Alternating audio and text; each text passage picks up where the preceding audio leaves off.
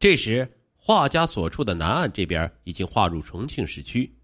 老华在市政管理处当科长，手里有些小权，不用也是浪费，就通过关系给华锦绣在同源局找了一份会计的工作。这同源局开创于清光绪二十八年，到了一九三零年改成了专造子弹的兵工厂，不过当地人叫惯了，仍以同源局称呼。华锦绣在同源局工作期间，认识了一个机械工程师。那人名叫李纯道，湖北汉口人，是个留英的海归。回国后被汉阳兵工厂聘为工程师，据说对步枪颇有研究。抗战爆发，汉阳兵工厂内迁重庆，李纯道也跟着过来了。有段时间，他受命于主持测试同源局，当时的官方名称是中华民国第二十一兵工厂。测试制造的步枪子弹，李纯道是带着一个测试组来同源局的，所以活儿自有那班组员干，他则待在办公室里抽烟喝茶看报纸，听听汇报看看材料。办公室对面就是会计室，李纯道渐渐就跟美女会计华锦绣相识了。到他完成测试使命离开同源局时，华锦绣已经成了他的未婚妻。华锦绣和李纯道结婚后不久就怀孕了，根据父母和李纯道的建议，她为保胎而辞去了在同源局的工作，在家休养。可是后来生下的却是一个死婴，华锦绣是当场惊晕，从此不再考虑怀孕之事。这时，李纯道在同源局附近开了一家榨油厂，华锦绣就负责工厂的财务，并帮助丈夫管理生产。这榨油厂属于加工行业，赚取的利润有限，可是能够保证每月都有进项，加上李纯道在兵工厂当工程师的薪水，夫妻俩的日子过得还是蛮滋润的。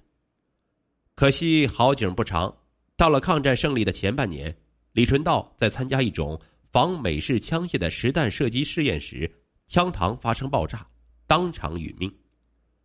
丈夫死后，华锦绣获得了一笔抚恤金，她分文不拿，托人全部烧给李纯道在武汉的父母了。她自己从此就靠着经营榨油厂过日子。不久，抗战胜利，李纯道生前的一个名叫蒋志平的结拜兄弟，得知李纯道遭遇不测，前来重庆探望其遗孀。华锦绣以前从李春道口中听说过蒋志平。只是没有见过，谁知这次两人竟一见钟情，迅速同居。蒋志平是国民党的陆军情报军官，抗战期间一直在沦陷区做地下工作。抗战胜利后，还没安排他的工作。他跟华锦绣好上了以后，干脆就留在重庆不走了。很快就在重庆警备司令部谋得了一个职位，还是老本行，收集情报。华锦绣与蒋志平一起过到了一九四九年三月，蒋志平忽然失踪了，不知是给哪方干掉了呢，还是奉命撤往台湾了？反正多方打听，依然杳无音信。华锦绣的父母觉得，她一个女人要想在没有靠山的情况下打理工厂，难度颇大，而其父亲此时已经退休，无权无势，无法助其一臂之力。于是，他们就给女儿找了个对象，就是今晚在金富祥饭馆请客的裴俊军。裴俊军是重庆人，经营建投业，就是如今的职业介绍人。说起来，跟华锦绣那个失踪的丈夫蒋志平还是朋友。华锦绣对裴俊军印象还不错，再说他一向为父亲之命是从，也就接受了裴俊军。不过，他坚持采取与对待蒋志平一样的方针，只同居不结婚，因为他心里只有一个丈夫，那就是已经永远离他而去的李纯道。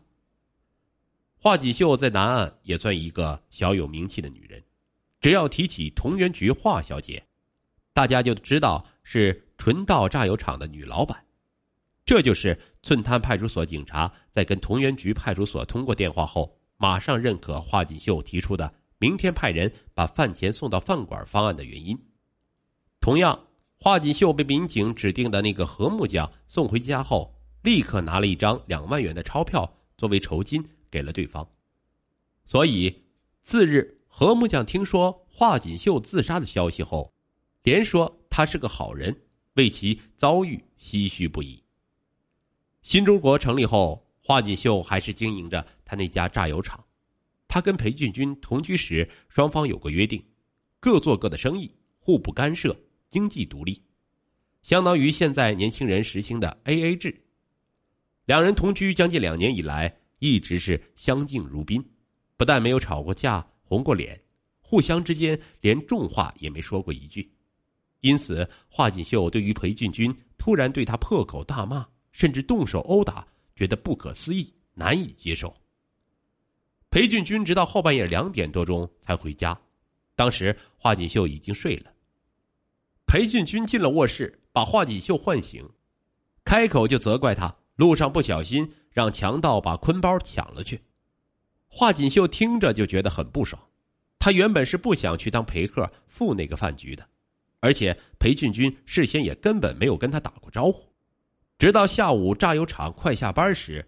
裴俊军才打电话到隔壁同源局仓库警卫室，说让他陪同接待一下陈先生，并回家带上放在皮箱中一个信封里的五十万元钞票和那本《七侠五义》。华锦绣说他有些头痛，是否可以不去？裴俊军说这可不妥，我已经跟陈先生说过你要来的，再说我还得付饭钱呢，没那五十万元不行。华锦绣听裴俊军把话说到这份上。才决定去一趟，没想到出了点事儿，裴俊军就这样不依不饶的责怪他。熟睡的华锦绣被叫醒，心里已经很不爽了。这会儿听裴俊军为五十万元跟他喋喋不休，愈加烦了，说：“不就五十万元吗？我赔给你就是。”说着起床拿了五十万元给了裴俊军。裴俊军没收他的钱，说：“五十万元确实是一笔小钱。”可问题是我受不了这口气。华锦就说了：“你受不了，我还受不了呢。不过这口气总是可以出的。我已经报案了，派出所警察说会进行调查的。”令华锦绣没有想到的是，裴俊军听说他已经报案后，竟然开口骂骂咧咧起来。华锦绣哪里受得了这种冤枉气啊？当下就跟裴俊军吵了起来。裴俊军见他顶嘴，大怒。二话不说，打了他两个耳光。华锦绣自小到大没挨过任何人的打，这下更是觉得受了奇耻大辱。他的性格内向，平常是沉默寡言，吃了这等大亏，只知道嘤嘤的哭泣。而裴俊军动手后，可能觉得自己做的过分了，一声不吭的回卧房休息去了。等他一觉睡到七点醒来，下楼进客厅，不禁吓了一跳。华锦绣悬挂在房梁上，身体已经发硬了。这一天是一九五一年七月三日。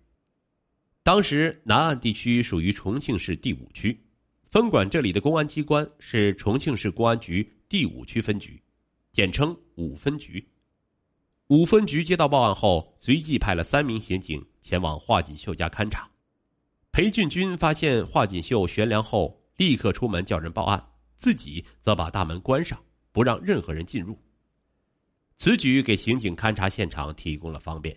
一番例行程序进行下来，他们初步认定华锦绣的死亡原因是上吊自尽。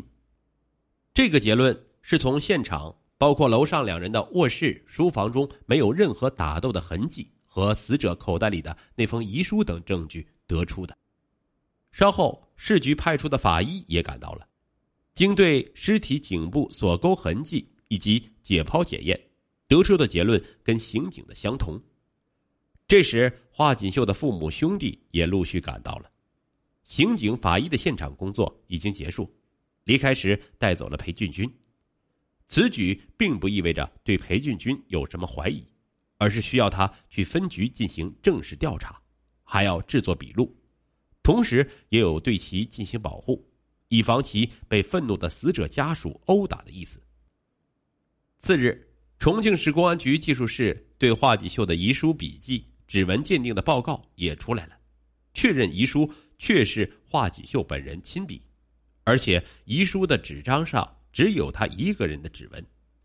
至此，警方对于华锦绣自杀事件的最终结论也就形成了，认定华锦绣自杀是因同居男友裴俊军为五十万元遭劫的事儿打了他两个耳光，他一时气恼，愤而悬梁。